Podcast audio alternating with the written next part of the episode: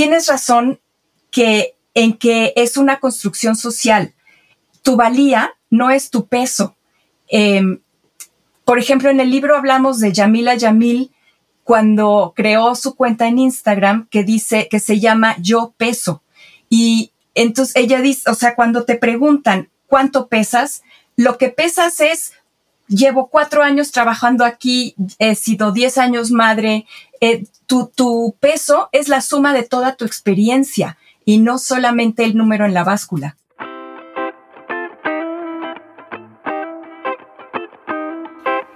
Te doy la bienvenida a Central de Bienestar Podcast. Aquí te compartimos ideas y claves para adoptar un estilo de vida que te permita sentirte plena, realizada y llena de energía. Mi nombre es Pau Moreno, soy coach en bienestar integral, maestra en administración de negocios, intensa, sin remedio y una persona muy entusiasta por la vida. En este espacio platicaremos de hábitos saludables, productividad, tips para llevarte la leve en tu día a día, cómo hacer más de eso que te hace feliz, atreverte a crear tu propia definición de éxito y mejores prácticas para ser profesionistas y seres humanos excepcionales. Vaya, aprenderás que el bienestar es más mucho más que solo comer bien y hacer ejercicio, porque sentirse al 100 es bien chingón. Hola, ¿cómo estás? Te habla Po Moreno y te doy la bienvenida a Central de Bienestar Podcast. Quiero decirte que si estás aquí, sí, más bien si llegaste aquí, no es casualidad. Casi te diría que considéralo una señal. Si el día de hoy le pusiste play a este podcast es por una razón muy poderosa. El día de hoy vamos a hablar del síndrome de la impostora. Probablemente has escuchado muchas veces el término. Eh, a lo mejor lo entiendes muy bien, a lo mejor todavía no lo entiendes, a lo mejor hasta te lo diagnosticaron y sigues sin saber cómo abordarlo o deshacerte de él.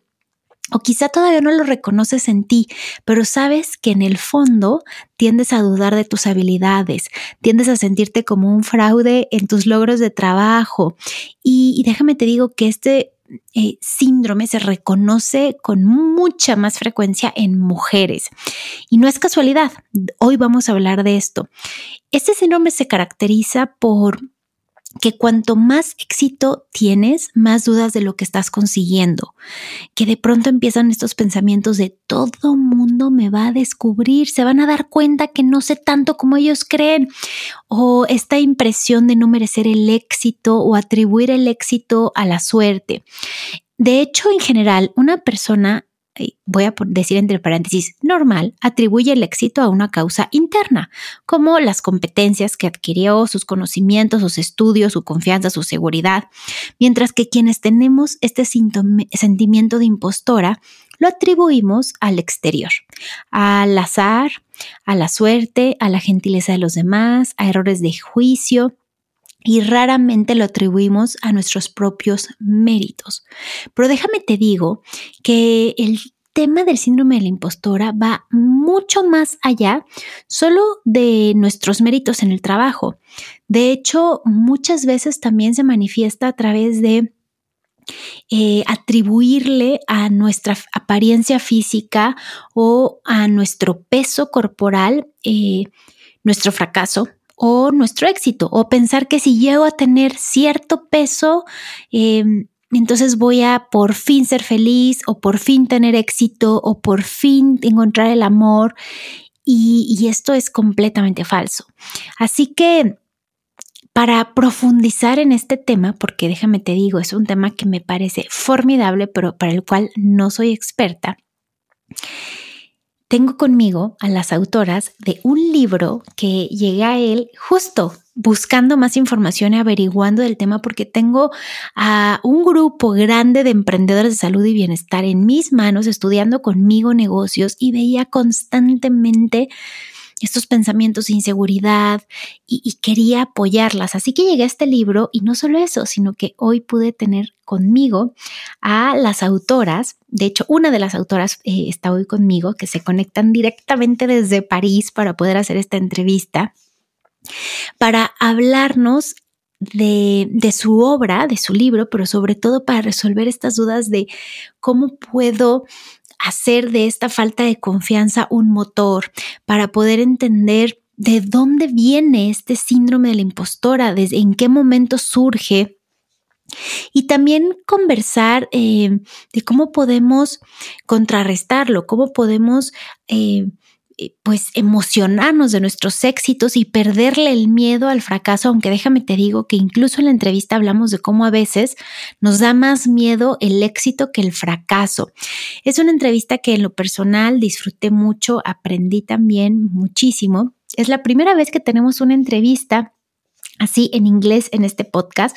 Por lo tanto, tenemos la ayuda de una traductora, así que vas a escuchar mi pregunta en español, la respuesta en inglés de nuestra invitada y después a la traductora que nos amablemente nos facilitó eh, Editorial Planeta para que puedas tener la respuesta también en tu idioma quiero platicarte un poquito de nuestra invitada. Ella es Elizabeth Kadoche. No sé si esa es la pronunciación correcta, probablemente es Kadosh.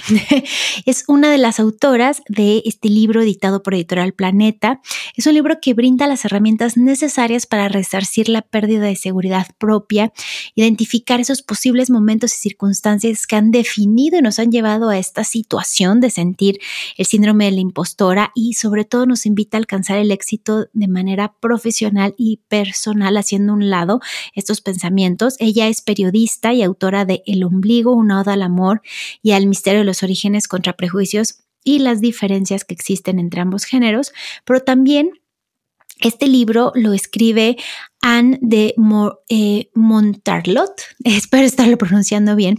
También ella es psicoterapeuta, colabora en la Escuela de Medicina de Harvard y tiene más de 14 años de experiencia en psicología clínica.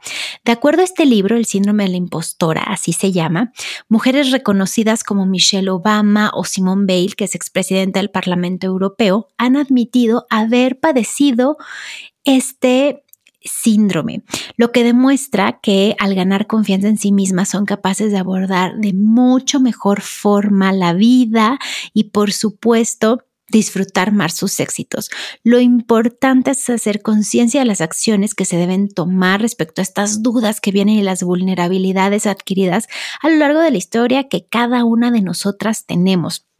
Y algo que me encantó del libro es que hay un fragmento en el que nos habla de eh, algunas tipologías del síndrome de la impostora. Nos habla de la perfeccionista, la experta, la independiente, la superdotada, la superwoman, la entregada, la falsa confiada y cómo muchas veces detrás de, de estos, estas tipologías de decir yo soy superwoman, yo puedo con todo y tengo que poder con todo y no puedo decir no, o de decir yo soy súper perfeccionista y es que me fijo mucho en los detalles, o decir yo soy súper independiente y no necesito ayuda de nadie. A veces esto es una respuesta al sentimiento de la impostora. En lo personal, te confieso que yo a veces me identifico, cuando lo leía me identifiqué como en varios, más de una de estas tipologías o perfiles, pero cuando habló de perfeccionismo, hablan de seis señales que alertan sobre el perfeccionismo que nos puede estar llevando a que esto está ocultando el síndrome de la impostora y habla de señal uno sobre carga de trabajo sin preocuparse del tiempo invertido. Eso soy a veces totalmente yo. Y mira que me dedico a bienestar, pero a veces se me va la mano. Luego también reticencia a embarcarse en nuevos proyectos sin estar totalmente preparada por miedo al fracaso. O sea, que de pronto te invitan a algo y dices, no, es que yo no sé hacer eso, entonces mejor lo rechazo, porque hasta que lo sepa perfectamente, entonces lo voy a hacer. Ese lo tuve por muchos años, la verdad es que cada vez lo veo menos en mí, pero por muchos años y lo veo ahora en muchas de las emprendedoras con las que tengo oportunidad de trabajar en WellBA. Eh, el tercer punto, atención excesiva a lo que está mal. Oh, eso a mí me pasa muchísimo. Imposibilidad de delegar, control constante de los demás en algunos casos para evitar los errores.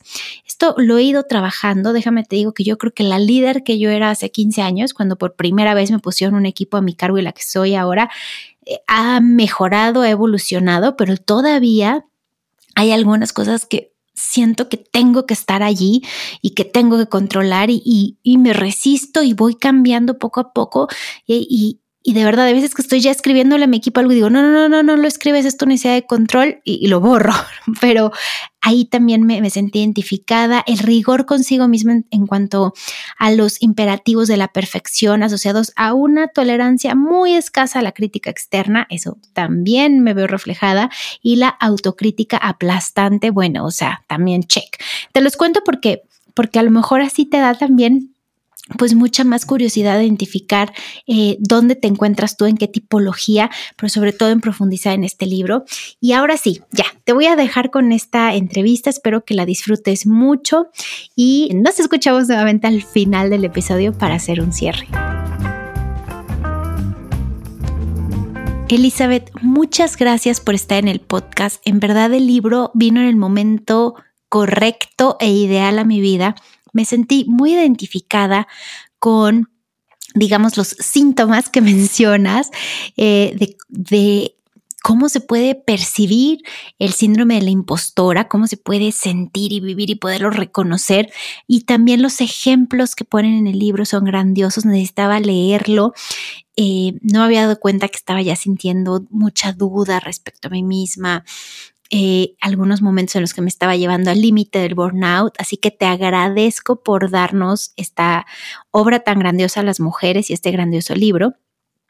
Y mi primera pregunta, además de decirte que estoy nerviosa y emocionada de que estés aquí y de que se haya concretado esta entrevista gracias a Editorial Planeta, mi primera pregunta es, ¿Cómo poder crear una mejor versión de nosotras mismas? Como mujeres tendemos a exigirnos mucho, pero también estamos en constante evolución. Considero que eh, no sé, mi versión de bienestar de hace 10 años es completamente distinta a la de hace 5 años y es distinta a la de hace un año, porque voy poco a poco haciendo una nueva versión de mí. Y me encantaría eh, que nos ayudaras a profundizar en este tema. Los síntomas están muy ligados al perfeccionismo. En el libro nosotras identificamos muchas tipologías. Bueno, en realidad las definió Valerie Young, eh, que son la supermujer, la perfeccionista, etc. Todas están ligadas a esta, al perfeccionismo. Cuando eres perfeccionista, no puedes delegar, haces todo el trabajo tú, no delegas. Em, crees que cuando tienes éxito es por la suerte y no por tu propia capacidad te cuesta trabajo recibir cumplidos. Dices, fue labor de equipo, fue suerte, no sé. Si, si sufres de varios, puede ser que no tengas el síndrome de la impostora, sino una seria falta de confianza. Can I add something? Uh, yes, and also, you know, we live in, in a society that gives us a lot of injunction, societal injunction, and there are contradictory injunction. For example, uh, we we women we are asked to be thin, you know. Uh, and if you go to the restaurant, but you take only a small salad, they will say, "Oh my God, she's anorexic." Uh, they ask us to be sexy, but if your skirt is too short, they would say, "Oh my God, she's a whore." So it's very difficult. On one, uh, on the minimum you will uh, i mean you will lose uh, you will lose it. You will say what is what is am i asking for? And at the most of it you develop a syndrome of imposture. Eh, también vivimos en una sociedad que nos impone muchas cosas contradictorias. Eh, las mujeres tenemos que ser vistas, si vas, entonces, si vas al restaurante y solo tomas una pequeña ensalada, dicen que eres anoréxica. Nos piden que seamos sexy, pero si tienes una falda muy corta, eres una vulgar. Eh, entonces, así vamos desarrollando el síndrome de la impostora. Estoy totalmente de acuerdo. Comienza con pequeños comentarios que nos empiezan a hacer inseguras, y poco a poco vamos perdiendo confianza en nosotras y en nuestras decisiones. Y a veces no nos damos cuenta, no nos damos cuenta cómo llegó esa inseguridad que ya se clavó en nosotros y que se instaló, mejor dicho, a vivir. Y Elizabeth, me gustaría preguntarte, ¿qué es más fuerte eh, para las mujeres? ¿El miedo al éxito o el miedo al fracaso? Te cuento que yo doy clases de negocios a mujeres emprendedoras y puedo ver que muchas de ellas sienten mucho miedo al éxito o a que las descubran o a que vean todo su potencial. Me gustaría saber, con base en lo que has estudiado y lo que han, eh, eh, investigado, eh, tanto tú como Anne, para este libro, ¿qué es lo que domina en las mujeres eh, o qué es más difícil, el miedo a lograrlo o el miedo a no lograrlo? I'm sorry, but I have to I have to answer both because actually uh, perfectionism leads you to fear of failure. Uh, why the men are more uh, hired in companies? Because uh, we have interviewed uh, some men, and they say, "I prefer to hire a man because men they take risks because they are used to failure, and it's not a big deal for them. You know, they fall, they will go go go again for it. As the women, you know."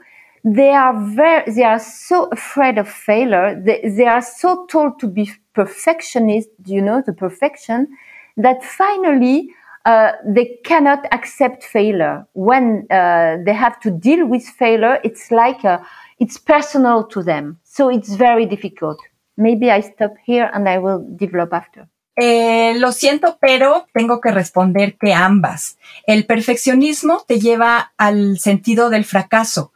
Eh, ¿Por qué contratan más hombres en empresas?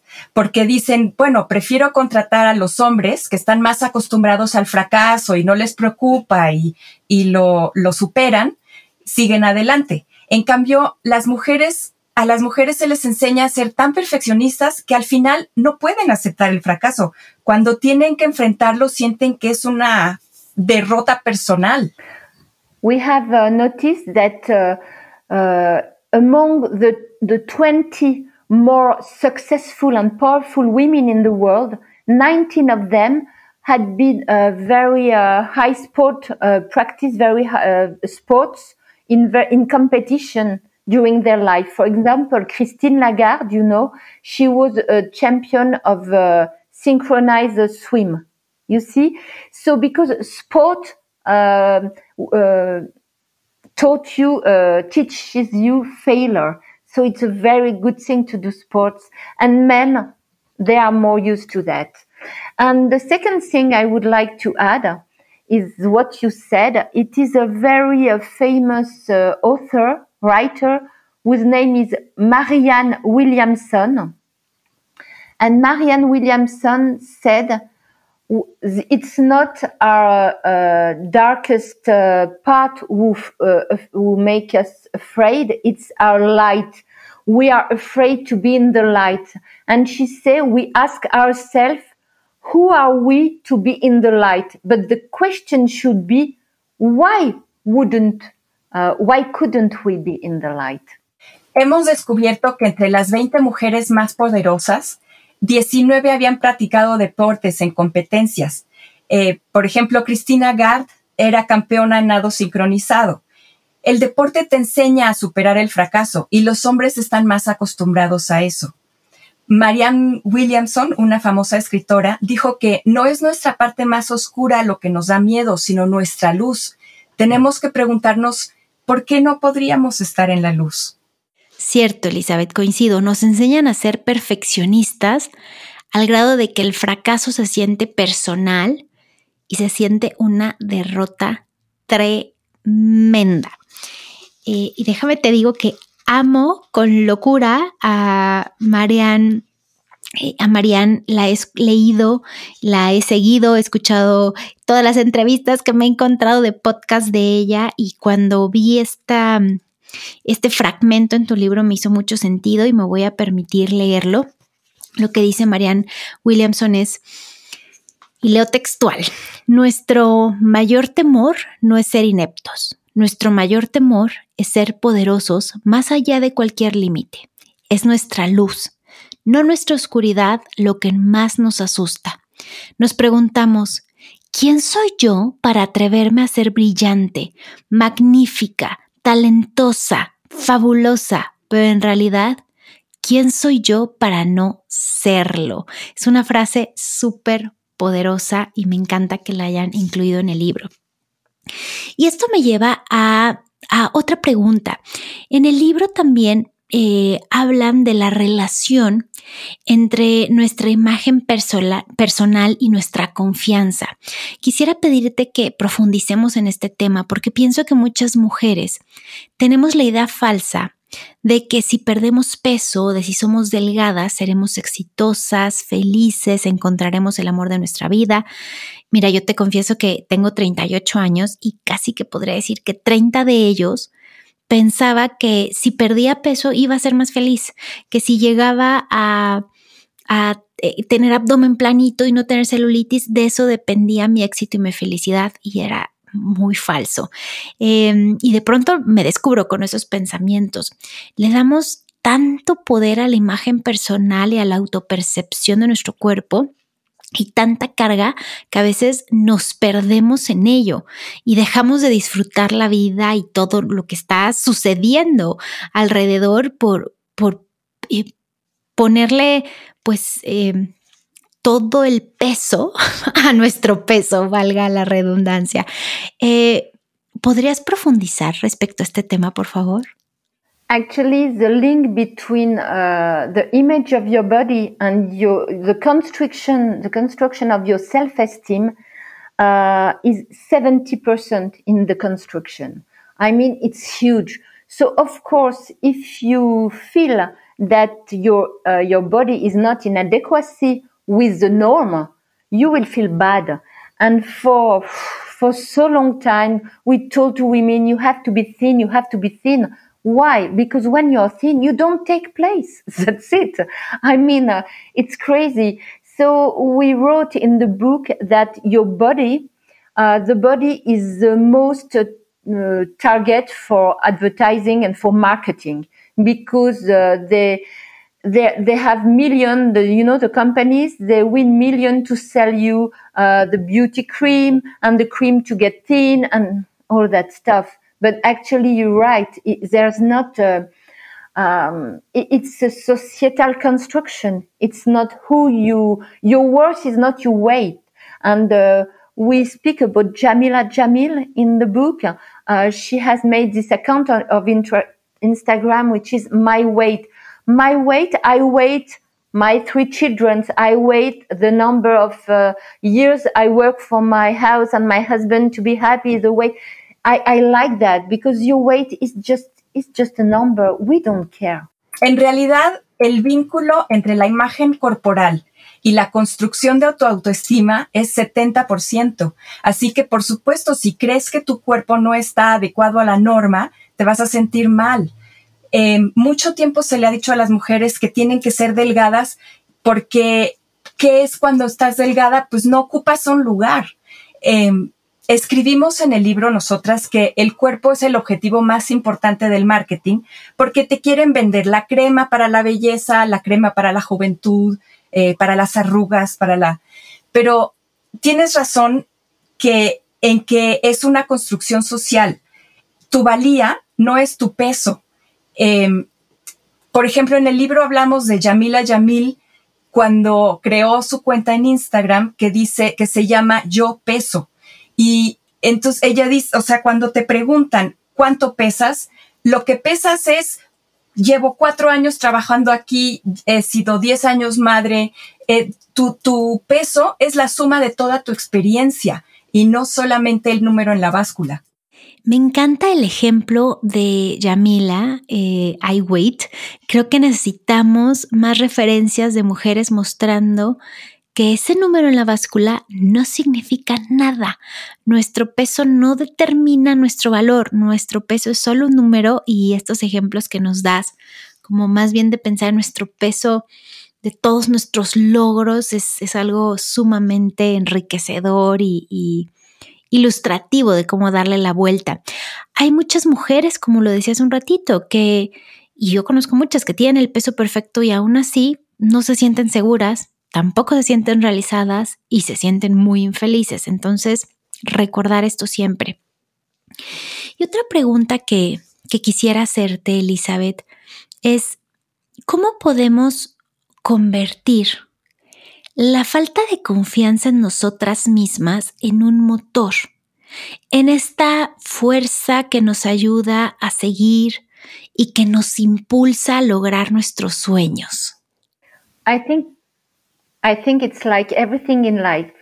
Uh, whether you you take something bad and you you arrange yourself to do to to do this become uh, good, or you are a victim. And we didn't want that book to be for victims. We are not victims. We, we can act on our lives. And uh, we have an example on the book. Um, we have uh, this girl who, who is amazing. She's an actor and she gives uh, now a conference about self confidence and she uh, is a writer and she did a lot of things in her life. When she was young, when she was 16, uh, her only dream was to sing, you know, in front of her mirror in the bathroom, like all the teenagers, and to play tennis. Her Yannick Noah, who was at the time the very uh, a champion in France, was he, he was his uh, role model. And then one day she came from school, and her mother told her, "You know, you should take some class to be, you know, secretary." Uh, to add to to to learn to type because I'm not even sure you can be a cashier in a supermarket. And you know this sentence it cut cut your wings it can kill you. It's uh, it's a criminal sentence. So you you have two solutions. Whether you say, okay, I'm not able to anything. I, I take the class, and my mom will be assured. And this girl, she she didn't do that. She said she was smart enough to analyze that uh, her own mother, it was her own mother insecurities. Well, she worked on that. And finally, she turned it into a motor and she started to prove her mother that she was wrong. And sometimes, you know, it's nice to have a little pride. And when someone tell you this horrible sentence who can kill you, to say, "Oh, you think that? I will show you. I will show you," and that is the way to transform it in a motor. And sometimes we interview uh, people who weren't meant to, to do great things, but because of this small sentence, they were so, you know, attacked in their pride that they transformed them in a um, in motor and it's very nice. Es como todo en la vida. Puedes tomar algo mal o te las puedes arreglar para que sea algo bueno. Eh, o eres una víctima o lo superas. No, nosotras no queríamos que el libro fuera para víctimas. Eh, nosotros podemos actuar en nuestras vidas. Por ejemplo, en el libro una mujer que es actriz y tiene confianza en sí misma y es escritora, tiene mucho talento, cuando tenía 16 años, su, único sueño era estar parada frente al espejo y jugar tenis. Em, su modelo era Yannick Noah, eh, su modelo a seguir. Pero un día la mamá le dijo al regresar de la escuela, ¿sabes qué? Deberías tomar una clase de secretaria porque yo no estoy segura de que pueda ser una cajera en un supermercado. Y, bueno, eso es una frase terrible que te mata. Puedes decir, ok, voy a tomar la clase y mi mamá va a estar feliz. Pero ella se dio cuenta de la inseguridad de su mamá y convirtió esto en un motor para probarle a su mamá que estaba equivocada. Algunas veces es lindo tener un poco de orgullo y cuando te dicen esto que te puede matar, eh, que tú digas, ah, sí, pues te lo voy a, te voy a demostrar que no. Muchas veces cuando entrevistamos a mucha gente, mucha gente se siente atacada en su orgullo, pero lo transforma y eso es muy lindo. ¿Puedo repetir la última frase? Perdón, que muchas veces eh, en las entrevistas que hicimos vimos que la gente muchas veces se ha sentido atacada en su orgullo, pero lo que ha hecho es transformarlo y eso es muy lindo. Wow. Eh, este este concepto de usar esos comentarios de otras personas y las inseguridades de otras personas como motor y de transformar el orgullo me parece que deberíamos, deberían enseñárnoslo en la escuela, deberían inculcarlo más en las mujeres, em, que desde muy pequeñas estos comentarios los tomamos demasiado en serio y no necesariamente los usamos como, como un Em, impulso para decir, te voy a demostrar que sí puedo. Y quisiera, quisiera ah, platicar contigo, Elizabeth, también. Eh, hay un punto importante en el libro y es cómo podemos hacer para superar el síndrome de la impostora una vez que ya nos sentimos identificadas con alguno de los perfiles que mencionaste en el libro, que en mi caso confieso que yo a veces me siento que soy la superwoman y a veces me siento la independiente y otras la perfeccionista, como que estoy en más de un perfil. Eh, ya que sé que el síndrome de la impostora está en mí o se ha instalado en mí o está en este momento habitando no necesariamente toda mi vida, ¿qué puedo hacer? Okay, so you're right to say that you can be at one one day the independent and then the superwoman and then the perfectionist because all these uh, profiles are very entangled, you know. So um, we, we wrote this book to understand why we lack so much of confidence, why women are so subject to this syndrome of in, imposter, but. Uh, as we used to say, we, we don't have a magic formula. We don't have a magic wand. It would be t- too easy. Uh, first, you have to identify why you are like that.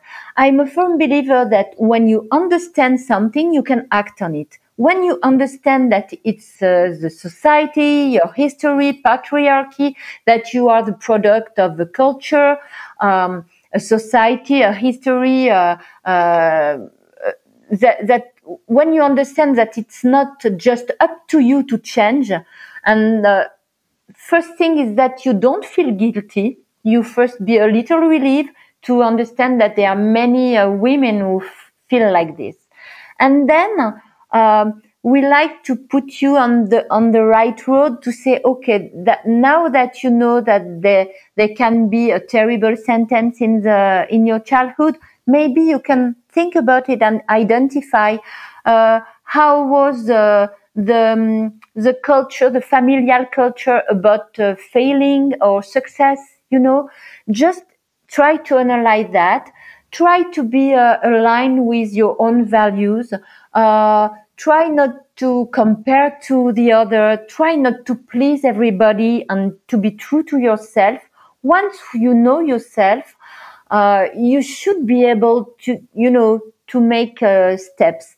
And uh, we also think that um, you have to make small steps. For example, if you don't like to speak in front of people, you won't go on one day and say, okay, now I go, I take the mic and I speak. No, just one step. Maybe you should go and uh, ask uh, and take the mic in front of two people and you know if you if you're not comfortable uh, uh, going in a place with a lot of people maybe you start in in a place where there are not so many people. So take small step surround yourself with mentor with friends with people who are who are strong and lift you.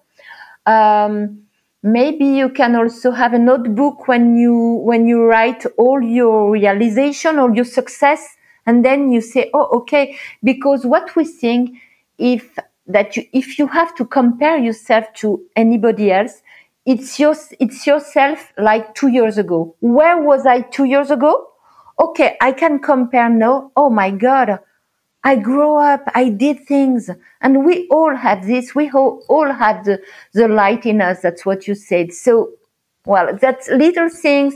And also in the book, we have uh, we have wrote small things, uh, uh, books to read and uh, movie to see and to feel better and to to disentangle all these things and and to progress. Yes. Tienes razón en decir que un día puedes ser independiente y otro día perfeccionista, porque están todas entrelazadas. Nosotras escribimos para, para encontrar por qué las mujeres están sujetas a este síndrome. Pero como decimos, no hay una varita mágica. Sería muy fácil. Primero, tienes que identificar para, para resolverlo, digamos, primero tienes que identificar por qué es así. Cuando lo entiendes, entonces puedes actuar. Si es por la sociedad, la cultura, la historia, cuando entiendes que no solo depende de ti cambiar, eh, es más fácil manejarlo. Y, primero, pues no te sientas culpable. Hay muchas mujeres que se sienten así. Después, queremos ponerte en el lugar en el que puedas decir, bueno, pudo haber alguna, alguna idea en mi familia muy difícil, alguna costumbre muy difícil, pero te puedes preguntar y, te puedes preguntar cómo era esa cultura familiar, tratar de analizar si había una cultura del fracaso, eh, Intenta no compararte, intenta no complacer, intenta ser leal a ti misma. Cuando puedas hacerlo, entonces darás pequeños pasos. Si, por ejemplo, no te gusta hablar frente a mucha gente, pues no vayas, no, no haga, no sea, que no sea lo primero que hagas. Primero toma el micrófono frente a dos personas, eh, empieza en un lugar en donde no haya tanta gente, Rodéate de gente fuerte que te, que te inspire, que te levante. Escribe, por ejemplo, en un cuaderno, eh, cuando tengas un éxito, anótalo. Y, porque nosotras pensamos que si te tienes que comparar con alguien, mejor que te compares contigo misma hace varios años. Em, solo hay que hacer cosas pequeñas. En el libro agregamos también qué libros leer, qué, películas ver para poder desenredar esto y poderte hacer sentir mejor. Muchas gracias Elizabeth y Matilde por ayudarnos a traducir. De verdad, me encantó tenerte en este episodio. Espero tenerlas de vuelta muy pronto y la siguiente vez, ahora sí, conocer a Anne. Gracias por conectarte desde allá, por estar aquí, por por el tiempo. Y bueno, pues a todas las eh, mujeres que nos están escuchando, les recuerdo, el libro se llama El síndrome de la impostora. Lo puedes eh, comprar en www.planetadelibros.com. Si deseas seguir a las autoras, a las dos las puedes encontrar en Instagram. Eh, lo voy a dejar de todas formas en los comentarios. Te lo voy a leer textual. Anne con doble N de Montarlot. Así encuentras a una de las autoras y a Elizabeth la encuentras como Elizabeth con S, T, H, Cadoche también en Instagram y también las puedes encontrar en LinkedIn.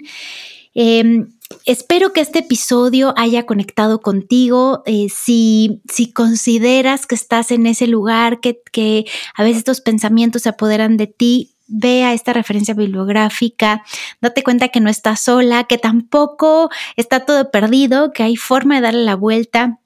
En el libro menciona, como te decía al inicio, a Michelle Obama, algunas eh, políticas.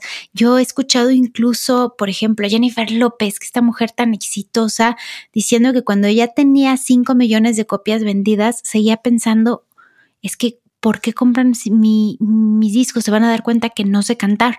Y al final se eh, lo que le decían sus managers es, pero es que a la gente le gusta tu forma de cantar, no, no tienes que cantar como otras.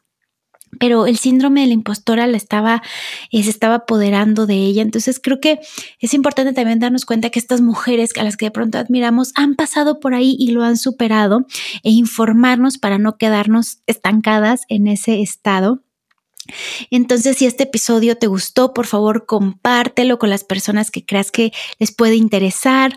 Eh, te invito a seguirme en redes sociales. Te recuerdo que me encuentras como arroba benefitlabmx. Si eres emprendedora de salud y bienestar, también me puedes encontrar como arroba WellBA Project o Huelva Project. Ahí tengo mucha información también en la que hablamos de emprendimiento y que creo que te puede ayudar mucho si te sientes insegura en esta etapa de, de tu carrera profesional. Me encantará verte en el siguiente episodio. Por favor, déjame una reseña. Si me estás escuchando desde Apple Podcast, déjame una reseña. Si me estás escuchando desde Spotify, dale seguir para que no te pierdas ni un solo episodio. Como siempre, agradezco infinitamente tu tiempo, que estés aquí. Te mando un abrazo gigante y nos vemos la siguiente semana en Central de Bienestar Podcast.